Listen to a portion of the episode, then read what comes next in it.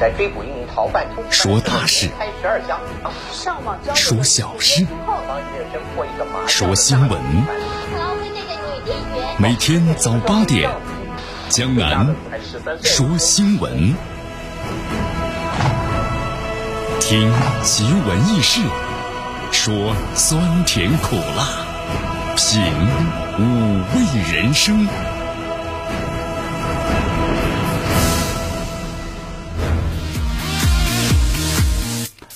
时间过得非常快啊！今天呢又周末了，天气呢不错。今天呢天气是晴，最高温度呢二十三度，最低温度呢是十三度。呃，其实还是有点略微偏凉吧，特别是早晚的时候啊。在这外面的话呢，还是走一走就挺热的，是吧？身上冒汗，但是一坐下来的话呢，后背心发凉啊。所以说，希望大家呀注意增减衣服，别少凉感冒了。空气指数不错，优四十。好，咱们来关注一下今天江南说新闻的主要节目内容。首先呢，我们一起进入的是资讯早早报。资讯早早报，早听早知道。外交部发言，从来不输出呢中国模式，也从来没有要求过抄中国的作业。蓬佩奥呢再就疫情抹黑中国，外交部呢特别谈到，污蔑指责别人是赶不走病毒的。中俄陆路的边境口岸人员呢通道目前呢是全部临时关闭。今天的今日话题呢，江南和咱们收机前的听众朋友们，那么将一起呢聊一聊的是确诊病例啊，相继超过十万。那么法国和德国的疫情如何发展至今呢？好，大话体育，国务院呢特发公告，暂不开展的大型聚集性的体育活动，比如说像马拉松之类的这种比赛。奥运会官员呢断言，如果疫情年底不能够结束的话，可能就明年无法呢如期来办这奥运会。好，以上就是今天江南说新闻的主要节目内容。那么接下来呢，我们就一起进入资讯早早报。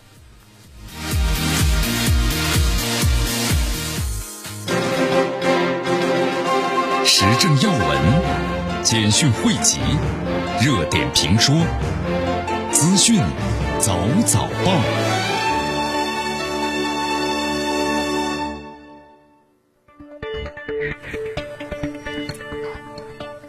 资讯早早报，早听早知道。来一下时间呢，欢迎大家继续锁定和关注江南为大家所带来的绵阳广播电视台 FM 九十六点七新闻广播。我们首先来关注一下昨天咱们外交部例行记者会。呃，在昨天的话，有记者提问说，目前的话呢，就是中国向哪些国家派遣了医疗专家组？那么中国呢，选择这些国家的标准和考虑是什么？因为有的评论是这么说的：说中国希望通过这种方式向国外输出呢中国模式的治理方法。那么对此的话有何回应？好，对于这个记者的提问呢，外交部发言人赵立坚呢这样答复：截止目前的话，咱们中国呢，像意大利、还有塞尔维亚、柬埔寨、巴基斯坦、伊朗、伊拉克、老挝、委内瑞拉、菲律宾，还有缅甸十个国家呢，派出了是十二批的医疗专家组，是帮助他们呢抗击呢本国的新冠疫情。那么中国的专家组呀，同这个当地医护人员互相交流经验，帮助他们提高疫情的，包括像防控啊，还有这个诊疗的能力，提振信心。那么得到了这些国家和人民的一致好评。那么中方这么做呢，是出于投桃报李的情谊，是出于国际人道主义的精神。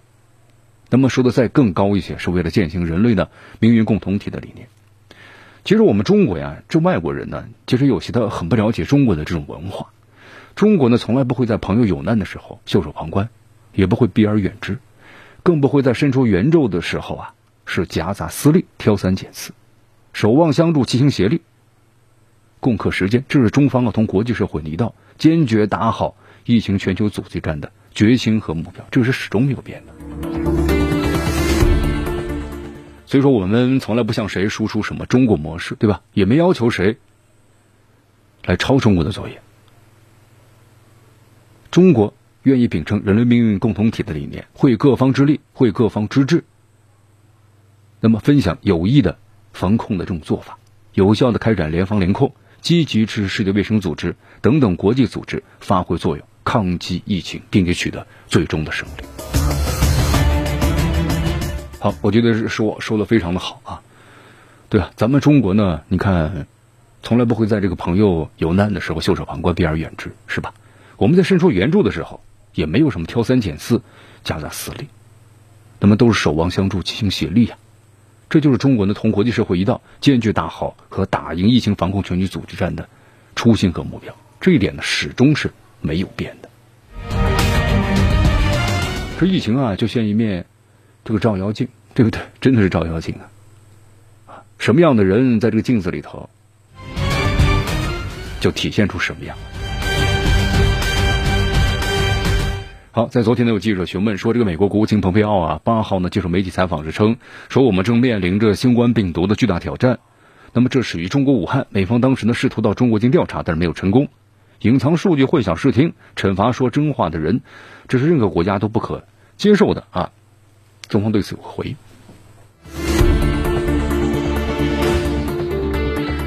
好，赵立坚呢表示，他说对于蓬佩奥先生的有关言论呢，做几点回应。第一。中国是首先的向世界卫生组织报告的新冠病毒疫情的国家，但是不代表这病毒就来源于武汉。流行性的疾病可能在世界任何的地区、国家、城市首先爆发，但源头在哪？这个科学性的问题不是你说在哪就在哪。从四月八号开始，武汉已经关闭七十六天之后呢重启，这增进了各国战胜的病毒的决心，也越来越多的人，包括国家，认识到了中国方案的行之有效，中国经验呢值得借鉴。那么第二呢？中国疫情隐瞒不透明，毫无根据。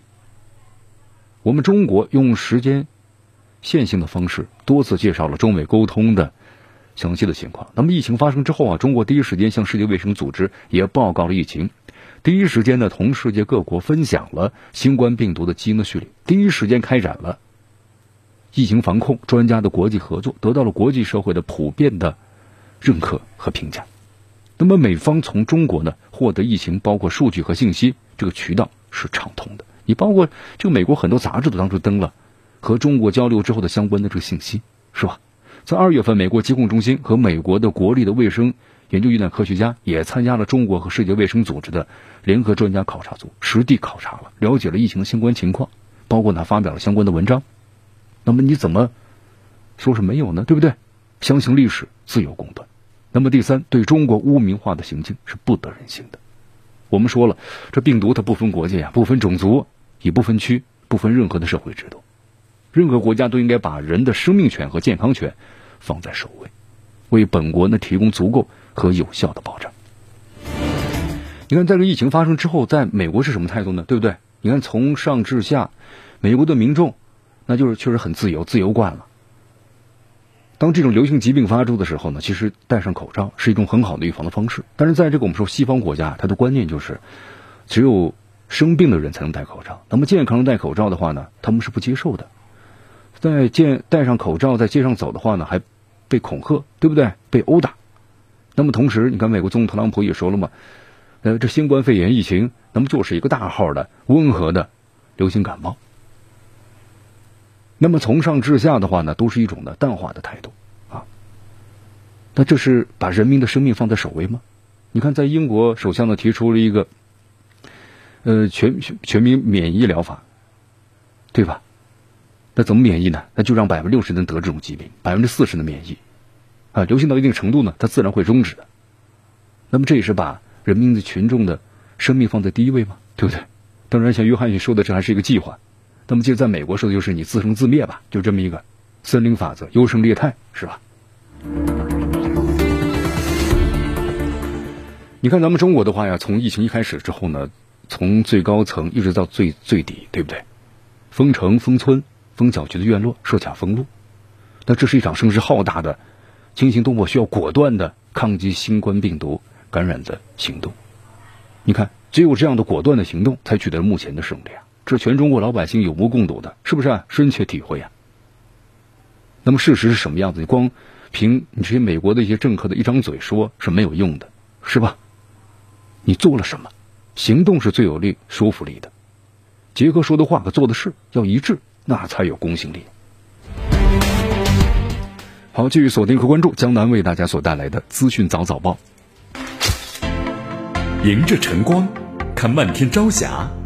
好的心情，好听的新闻。走进江南说新闻，新闻早知道。与江南一起聆听江南说新闻。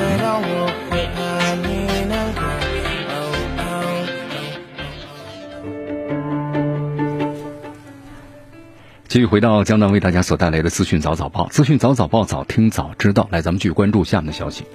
在昨天呢，据中国的驻俄罗斯这个大使馆，那么中国两国有关主管部门获悉，中国俄罗斯啊这个陆路边境口岸的人员这个通道呢，目前就是全部的临时的关闭了。驻俄使馆呢提醒呢，在俄罗斯的中国公民要密切要关注呢上述的信息，认真要遵守那么俄方的防疫的规定。做好的自我的隔离，避免了长途旅行。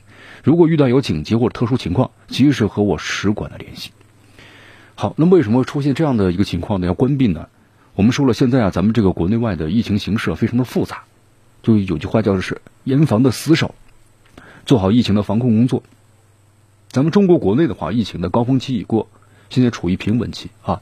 那么这个局面是非常来之不易的。但是现在呢，除了中国以外的这个地区和国家呀，都处于疫情的一个高峰发展期。那么这个外来的防范，那么就成为重中之重了啊。所以说，特殊时期特殊对待吧。这么做呢，我们把这个陆路关闭、通道关闭，不是让咱们的海外同胞呀这个不回国，而是为了更好的抗击疫情啊。那么那些想回来的同胞呢，不要着急，自我隔离一段时间之后呢，等待这个统一安排。那么你们肯定会回到这个祖国的。你看这段时间呢，咱们介绍了一下，咱们中国俄罗斯这个绥芬河口的这个暗防压力啊，就是防疫压力呢，现在是越来越大了，对吧？你看，为了更好的这个治疗由境外呢输入的新冠肺炎病例，所以绥河市呢就开始建立了方舱医院。那么方舱医院的话呢，已经是现在呢已经是建造完毕了。你看这段时间的话呢，黑龙江新增的境外输入病例啊是几十例，都是由这个俄罗斯所输入进来的。因为咱们中国现在得到了一个疫情的稳定的控制，咱们中国在俄罗斯的公民这人数真不少啊，从几十万到上百万都有啊。那么现在呢，从这俄罗斯啊有很多这样回来，但是回来的话我们说了，在俄罗斯现在处于疫情高发期，那么可能就是携病毒而入，所以在这里的话，你看境外的输入感染无症状者这几天都达到了一百多例了啊，所以说持续蔓延的话呀，让咱们这个防疫压力呢逐渐的增大，所以说有有两个措施。第一就是关闭陆路通口，那么第二的话呢，绥河市呢开始呢从四月六号时建造呢这个方舱医院。好，目前方舱医院的话已经建造这个完毕了，那么能够提供的这个床位是达到几百个啊。那么进驻绥绥芬河市的这个方舱医院援助的医疗队员呢，共计是四百多人左右啊，主要是来自于咱们这个牡丹江各个医疗机构，那么也进行过这个援助的武汉的。呃，这个这个行动有着丰富的临床经验，那么他们将于近日呢是分期分批的就到岗了。这里是江南的为大家所带来的资讯早早报，资讯早早报早听早知道。来，咱们继续关注下面的消息。我们关注一下这个车辆的汽车的问题啊。昨天国务院的联防联控这个机制啊召开新闻发布会，那么介绍了相关疫情的影响，包括呢还有就是稳定和扩大汽车呢消费的工作。呃，三月份我们来看一下啊，商务部消费促进司的负责人呢王斌介绍了一下，三月份的话呀，咱们中国的这个乘用车的销售呢是一百零四万辆，比这个二月份的话呢回升了百分之三十七点五。呃，二零二零年咱们中国汽车保有量呢将有望是超过美国。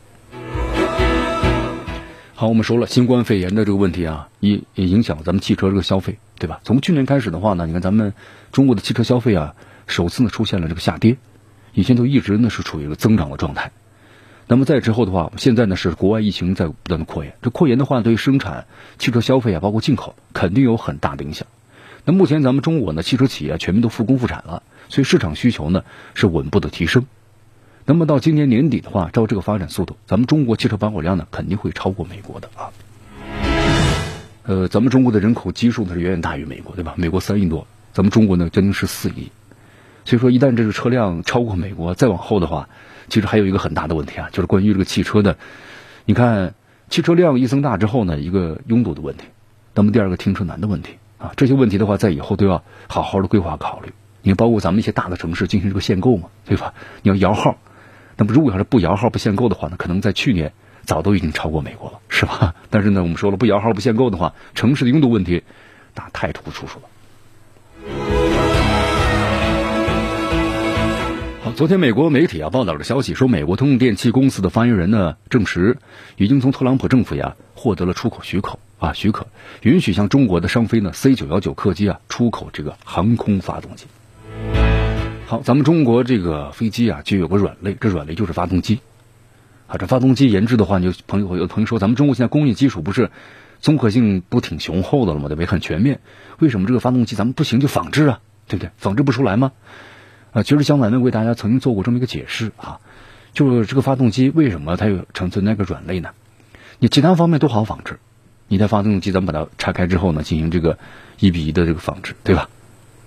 但有问题，这涡轮叶片，你想这个发动机啊，它这涡轮叶片呢是在一个什么呢？超高温的环境当中，你看这温度很高啊，如果这叶片的这个质量不过关，那么它的使用的寿命就很低，对吧？一旦是发生这个运动当运行当中发生这个断裂的话，那整个就是机毁人亡啊。那么这个叶片就很难仿制吗？这叫基础工业，这叫基础科学工业啊。冶金方面，就为什么这么说呢？你看，比如说这个叶片呢，它是由 N 多种的金属混合在一起呢制成的，对吧？你看，现在咱们的技术能够分把它呢是分析出，比如说美国或者是俄罗斯他们生产的这些航空发动机、飞机发动机，那它叶片是由哪些金属组成的？但是有一个问题，这个金属呀，它各种金属呢，它不是说像大杂烩一样全部倒在一块儿融化在一起就 OK 了，就叶片制出来，它不是的，它可能先倒入呢第一种金属，然后呢在温度多少度的时候倒入第二种金属，然后呢在温度多少度倒入第三种金属，哈。这个可是需要呢强大的工业基础啊，不断的试验，然后不断的失败，然后再不断的研制。那你看，包括像美国、俄罗斯，是不是？美国的发动机能够用上万个小时，俄罗斯几千，咱们中国呢，可能这个叶片只用几百个小时就要大修了或者更换，这就是工业基础啊。每个国家都是把这个列为是机密啊，所以说这是需要一个时间过程的，就包括咱们中国，你看。高端技术芯片被美国呢卡住了脖子，对不对？那么这芯片的研制是也是需要过程的。美国的第一代芯片有很多的 bug，有很多问题，它也是经过第二代的改进、第三代改进，慢慢一代代成熟起来的。这咱们中国之前呢没有研制，也有研制，但是呢我们说了都不太稳定。呃，之后的话就买这个美国的，对吧？成品可能价格还比自己投入研制的话呢更便宜一些。但是你看现在中美贸易摩擦的时候，美国就用高技术掐你的脖子。所以说，对于像这些高级高级端技术的研制，那中国呢也是迫在眉睫。所以说，这就是科学技术啊！啊，你看，在咱们中国四十年的改革开放当中呢，咱们中国的经济不断的发展，但有些人就认为呢，读书无用论。其实读书，我们说了，经济它是跟科技发展在一起的。你经济再发达，没有科技，没有军事，那么你这个国家安全吗？不安全。你看，处处的都被人卡脖子。所以说，咱们的年轻一代们。祖国的未来就在你们的手里啊！真的是要好好读书啊，是吧？好，你看这次的话呢，美国它允许通用电气向中国呢是出售这个航空发动机。其实我们话说回来，就为什么特朗普用同意了呢？他不是从高技术方面卡中国的脖子吗？其实有个最重要的原因，就是通用电气啊亏损非常的严重。你更别说这波音公司了。这通用电气呢是世界五百强的企业啊当中的巨头。你看这家巨头的话，当时呢还被称为是美国企业这个高管的黄埔军校。从这个上个世纪八十年代一到二零零八年国际金融危机，通用电气的市值啊增长了四千五百倍，对吧？那么最高峰的市值达到了十六千亿美元。当然我们说了，这有美国政府的一个什么呢？强有力的一个后期的支撑。你你包括像这个法国公司，那么当时在这个通用电气方面的话呢，和美国的通通用公司竞争嘛。对不对？那后来这美国政府又出手，那就长臂管辖呀。那么最后导致的法国公司高管呢被抓判刑，然后呢公司又被收购了。好，通用电气呢完成这个奇迹，我们说那就是大规模的并购。当然呢是充分的利用了美国政府的这个法律，还有就是美国的长臂管辖啊。好，这个我们就不再说了。但是这几年呢，我们说了，你看，包括这个刚才我们谈到的法国公司嘛，这个阿尔斯通是吧？阿尔斯通呢，当时呢做的很不错，但是后来对这个通用电气有有影响的时候，那美国政府就出手了，就会导致这个阿尔斯通后来高管的被抓，然后判刑，公司呢就破产，然后呢被这个收购了，是吧？好，但是我们说啊，这通用电气这企业呢，在发展当中也出现了很多的一些问题啊，出现了很多的这个危机。它呢，你看通用电气的话呢，也扩张这个航空业务啊。是他的一个选择，但是这个国际市场，我们说了，具有高通的信用，还有这个持久购买能力的买家呀，就高信用的买家啊，只有中国。那么一旦对中国呢，就是把这方面这个提供给断了的话，那对他们这个企业市场来说是非常大的一个损失。出口发动机也是投中国的 C 九幺九，咱们中国的大飞机啊，那之所好。咱们中国呢，我们说了急需啊，发动机就是个软肋嘛。好，所以说现在的话，你看特朗普呢需要开放市场来拯救航空企业。那但是我们说之前的话，中美贸易摩擦，那肯定是把这个道给挡了啊。但是现在的话呢，你看企业包括美国的波音公司，波音公司的话在美国的整个的 GDP 都占了是百分之几，一家企业就占百分之几啊？你想一想啊。所以说现在这个波音公司整个的一个收入营收，那就已经是濒于这个破产的这么一个地步了。所以说美国它也要救救这些企业，包括通用公司同样遇到了相同的问题。所以说种种因素呢叠加起来啊。就促成了通电气发动机向中国的 C 九幺九出口了。其实一句话嘛，道理都相通的。你只有放开相关的这个国际市场，你才有活路啊。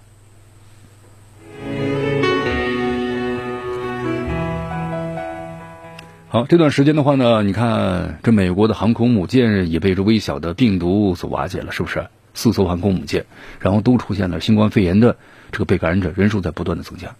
突然想起了，在一九。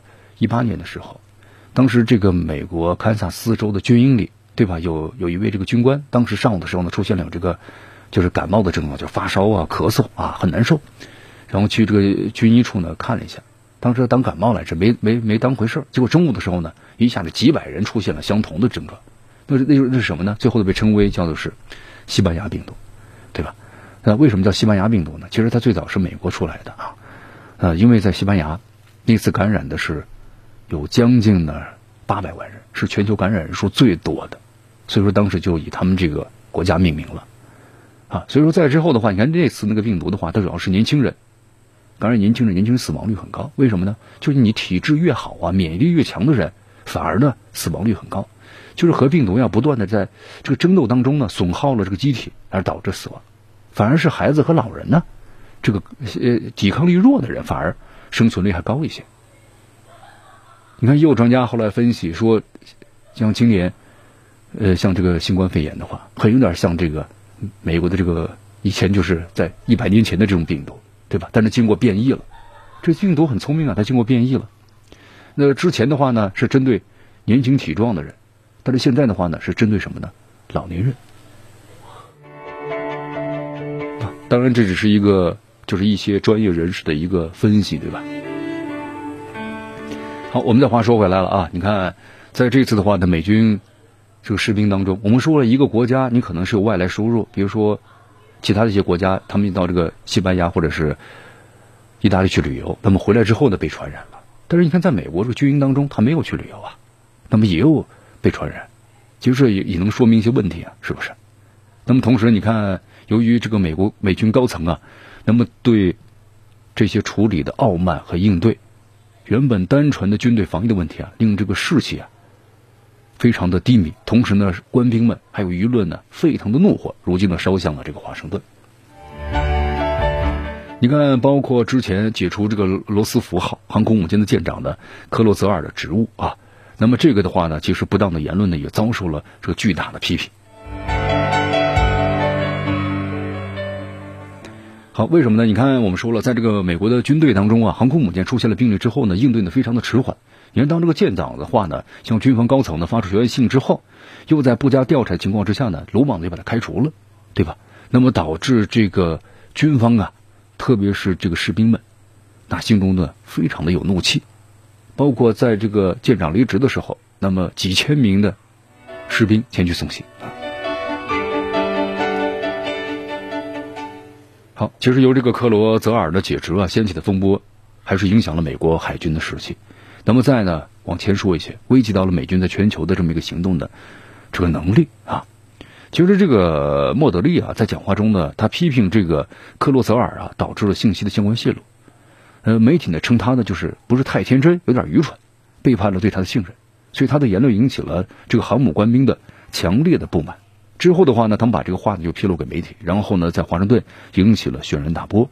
那么从国会到五角大楼，从退伍老兵到这个社会大众啊，都站出来呢，指责这个莫德利，他不配合，不配啊，就领导这个海军，应当呢是被开除。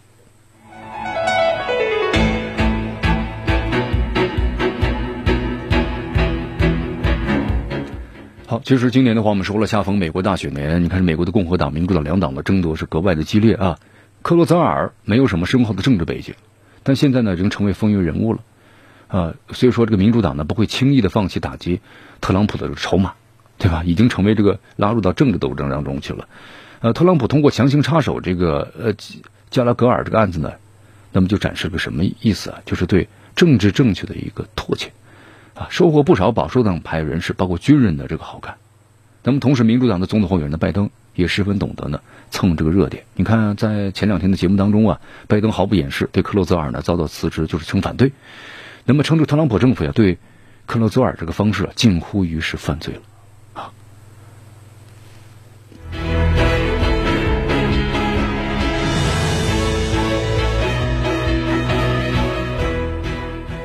好，我们说了，你看这美军的高美军的高层啊，似乎好像没有把官兵的生命放在第一位。你看现在全球啊，我们说疫情肆虐，但是那个美国军队啊，好像没有考虑如果加强国际化合作，而是继续强化呢在西太平洋那个活跃的程度。是否？好，继续锁定和关注江南为大家所带来的资讯早早报，时政要闻、简讯汇集、热点评说、资讯早早报。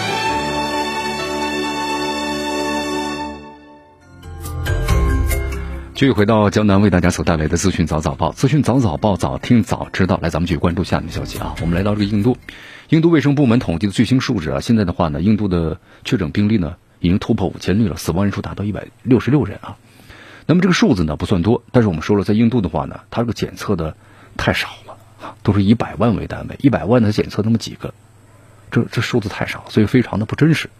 你看这个媒体报道啊，现在疫情形势的非常严峻。那么印度政府呢也做出了很多措施，近日啊封锁了这个首都的新德里，包括邻近的北方邦的数十个新冠肺炎疫区，而且现在就要求啊，就是市民要不能够出门，对吧？由政府来提供的饮食、药品和其他用品放置在家门口等等等等。那么你要在封锁之外的人在出门的时候啊，必须要佩戴这个口罩。所以说，你看印度呢现在是全国范围内呢正在实施这个封城。你看之前的话，我们就说印度呢，它公共卫生做的现在不是特别好。包括恒河之内的这个水啊，这个细菌的严重超标。那么当时这网上不有段子嘛，说印度呢是用它的这个确诊人数很少，就是因为呢用细菌呢杀死了病毒。但是现在看来的话呢，不是这样啊，人数少呢是因为呢这个检测的人数太少了。那么一旦是全面检测的话呢，可能这个病例确诊增加的速度呢是非常快的。而且在印度的话，我们说了，人口呢众多，呃，但是贫富悬殊非常大，特别是对于这个中下层的这个民众。那么可能根本就没有任何的医疗物资呢去这个防护，啊，所以说现在目前的话呢，在印度防控的重点呢在于确定疫区，然后呢阻断这个传播的链条。这段时间的话，你看从上个月二十四号封城到现在呢，转眼之间就过去了这么十多天的时间了，是吧？封城半个月之后呢，印度部分的地区空气污染下降了。你看有些居民今天看了一下啊新闻图片，三十年来第一次看到了喜马拉雅山。你看，在咱们中国的话呢，也是这两个月的时间，我们就发现，哎，今年的话，这个冬天，是不是啊这空气污染污染的指数啊降低了啊？天的晴天呢，确实也多了很多。你包括在意大利嘛，你治理这个河道的污染，哎，清澈了。所以，咱们这个人类啊，对这个地球的这个污染呢，确实，呃，工业这些生产的等等等等，那么影响呢，确实是非常的大的啊。我们再来到这个日本啊，日本呢正式就发布了紧急事态的宣言，那么要求呢是降低社社交的这个距离，降低了人和人之间的感染的几率，那么争取呢新冠肺炎的病例增长的曲线呢能够在两周之后呢回落。但是我们说了，日本要执行这个紧急状态的这么一个宣言的内容的话呀。有很多的一些难题啊，比如说各级政府能不能尽到呢说明责任，加深国民对这个措施的理解，包括呢中央和各地政府呀如何协调的一致等等。好，你看我们说在日本的话呢，这是一波三折呀，筹划谋划良久了，是不是？呃，日本首相安倍晋三呢还最终还是宣布了七个核心的这个都道县府经济事态啊，同时呢，也日本的内阁呀通过了史上最大规模的经济刺激计划，对中小企业呢和困难家庭给予的资金的支持，总额达到是一百零八万亿的日元，一美元呢大约是折合呢一百零九日元。好，这是咱们说的放出大招来抗议了啊！啊，当然现在的话，你看我们说了，就这个措施是挺好的，但是呢，中央和地方政府如何协调一致？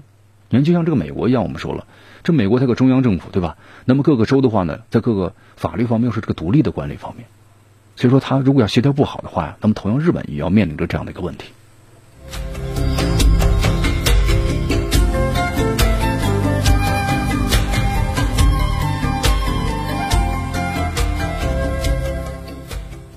好，一百零八万日亿，一百零八万亿的这个日元的现金啊，呃，这是给日本的。我们说经济本来就很低迷，本来是预计呢七月份的，像奥运会对吧，能够刺激日本经济的发展啊。但是现在看来的话呢，我们说了由于这个延期，那么这个愿望呢也落空了。所以说现在的话通过这个新冠肺炎之前的话，一直日本检测不是很多，包括症状轻的，他们要求你回家呢啊，达不到了标准。所以在日本的话呢，因为他要控制这个数字，对吧？他也其实。是为了西这个东京奥运会能够如期举行啊，但是现在看来这些的话都已经不不存在了，已经是。所以说现在的话，在日本整个的新冠肺炎确诊的数字的就是有所这个上升啊。那么同时我们说了要进行这个严格管控管理的话，那比如说不出门，然后呢就是在家这个办公或者学习，那么等等，那么对整个经济影响非常大。这是在很多的西方国家，就是我们说了之前一直为什么在中国这个。呃，抗抗这个抗击疫情的时候，他们在冷眼旁观。其实，在那个时候呢，中国为世界争取一个月的时间，但是很多国家都没有充分的利用起来，对吧？他们怕的什么？就是怕影响这个经济。其实当时就在一个做出一个果断的决定啊，你要经济还是要人命，对吧？好，你看日本政府的话呢，现在就说考虑到补贴发放工作确实非常复杂，这个资金发放的速度啊，也让人挺担忧的。但如果你不把这个在最困难的时候把钱发到需要的人手里，那么日本政府你做的初衷啊就会大打折扣了。这里是江南的为大家所带来的资讯早早报，资讯早早报早听早知道。来，咱们接下来呢，我们再来到这个西班牙。好，昨天的话呢，西班牙这个首相呢桑切斯啊发表了这个公告，他就说西班牙疫情的拐点呢到来了，很快对这个封措。要进行降级，就是封锁这个措施啊。嗯，根据这个了解的话，桑切斯表示说，西班牙现在新冠肺炎的病例数量啊，已经快要达到这个峰值了。西班牙政府呢，很快会开启啊对封锁措施呢降级的这么一个进程。他要求议会啊，再延长该国的紧急状态，一直要延长到呢四月二十六号啊。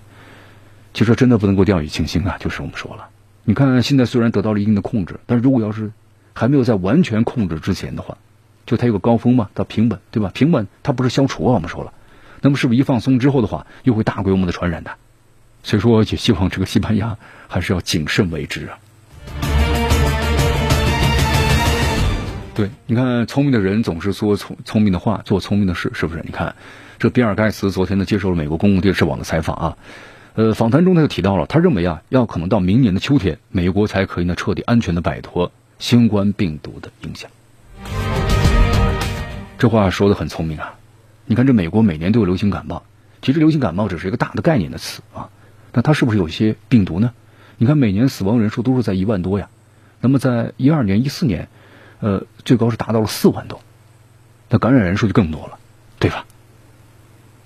比尔盖茨称啊，等这个抗新型的冠状病毒的疫苗在全球得到接种之后，那么生活才能够完全的得到回归。我们说研制疫苗的话呢，这个时间还是需要很长时间的，对吧？你可能在半年之内，世界卫生组织说了，在十八个月之内，就是一年半的时间里。呃，比尔盖茨呢，他建议人们到中国去看一看，去了解去中国啊。他说，以了解呢六到十二月之后美国的生活会什么样子，才复工了。在那个时候，人们的观念可能变了，会戴口罩、检测体温，不举办大型的体育赛事。那么，只有做到这些了，才能够不会呢大幅的反弹。好，这话呢，我觉得说的非常的对，是吧？在疫情面前的话呢，人们的生活观念和方式呢，都应该发生这个改变的。在昨天的这个德国总理默克尔啊，就是在三月份的时候，曾经为了解决德国口罩不足的问题啊，直接给中国领导人去了电话。最终双方达成协议，中国呢将为德国提供呢数千万的口罩啊。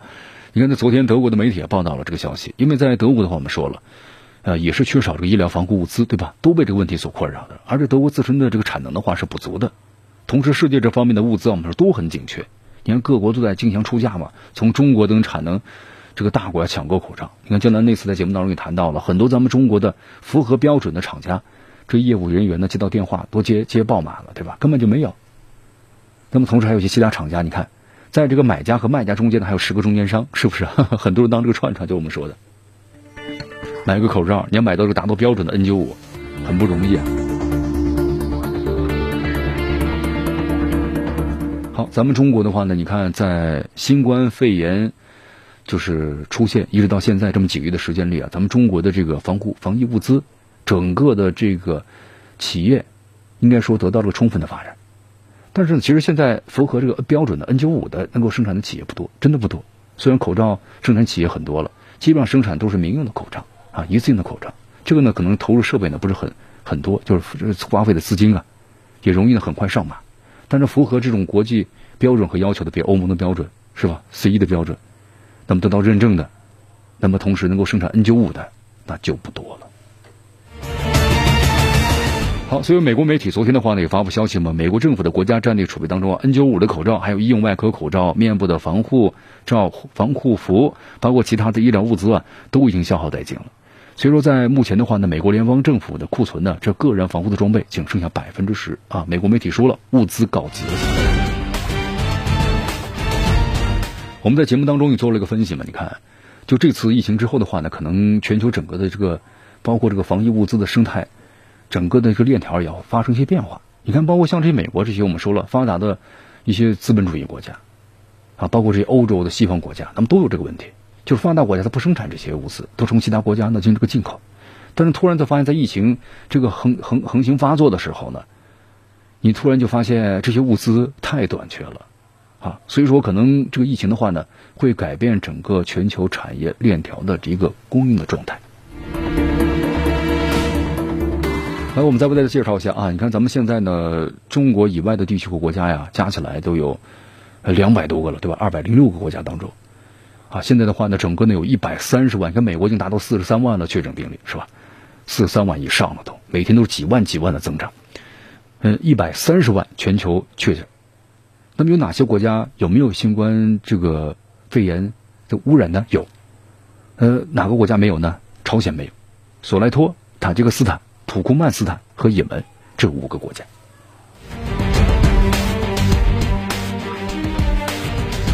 好，目前根据了解的话呢，在朝鲜，朝鲜呢是加紧这个防庆，呃，就防疫的这个工作，就是比如说切断的疫情的输入途径，呃，流动人口呢确实很少。呃，朝鲜全国有五百多人隔离受观察，但是没有确诊啊。土库曼斯坦一直没有，但是呢，就后来也有这个媒体说，它的官方数据啊不太可靠。塔吉克斯坦呢是在三月份就开始禁止三十五家的公民输入，那么该国呢也开启了这个联赛，就打踢足球，但是呢没有人啊，就属于是空场进行。呃，其实你发现没有，在这些国家，首先它的这个流动人口呢不是很多，那么外来的人口不呃及时的关闭，那么就可能就及时的。呃，阻止了这个境外的这个疫情的输入啊，所以说就出现了，到现在为止的话呢，全球你看五个国家呀，没有这个确诊的新冠肺炎的病例。好，那么资讯早早报的最后啊，你看我们介绍了全球整个疫情的情况之下，其实有一个大的问题咱们要说一下，就是受这个新冠病毒大流行的影响，那么国际金融市场我们说了，最近是笼罩在一片阴霾之下。那么有一个问题我们想说一下啊，就是。你看，在零八年的时候有个金融海啸嘛，对吧？那么在今年的话，会不会卷土重来呢？答案是不，但是可能会更糟。你看，国际货币金融组织这个总裁呢，格奥尔基耶瓦形容说，今年的话可能是人类最黑暗的时刻。那么专家们也指出了，贸易合作在大流行之后的世界啊，是重中之重。那么只有共同努力，才能够经济复苏的更快一些。但是现在的话呢，我们说了这个问题没办法避免，就是这次疫情的话呀，对整个全球的经济可能会造成一个大萧条，全球的经济贸易萎缩将达到百分之十三到百分之三十二，那么这样的话就给个人或者家庭和企业带来非常大的痛苦啊。那么有望在今年下半年，可能在疫情得到控制之后啊，慢慢的会复苏。但是呢，不确定的程度是非常高的。你看，在这个美国的话，现在失业率都逐渐增加了百分之三到百分之四，对吧？三到四增加这么一个点子，那就是一千多万人呢，就失业了。美国失业率骤增啊，那么住房涌现出了很多的这个问题。你看，包括在这个呃英国呃，就是在在英国或者美国，因为你要求在在这家里不能出来，不能出来的话，那你就要租这个房子。那么租住房屋这个危机已经出来了，对吧？你失业之后，你可能这个租房的话，你这个租金都付不出来，那怎么办？那么都有这样的问题。那么零收入意味着他们很可能就无处可去了。所以说，在这个美国呀，你看很多州和城市呢都实行了临时的这个驱逐呢暂停令，就是说他没有付这个租金的话呢，现在不能够把他们呢驱逐出去啊。好，同时呢，欧盟两个最大的经济体呢也在快速的萎缩，对吧？就是法国和这个德国，十年来最快的这个速度在萎缩啊。那么德国的话呢，经济可能萎缩四点二，这是创下了可能从一九七年以来最大的一个跌幅了。所以说现在的话呢，包括这法国也出现严重的经济衰退，那么这都是个坏消息。因为像法国和德国的话，我们说了，在欧盟当中属于呢是经济实力比较好的了。那么他们这个经济也受到影响的话，那更别说其他的这个欧盟的国家了。所以说现在还是一句话呀，全球贸易与共同努力在以后是至关重要的，对吧？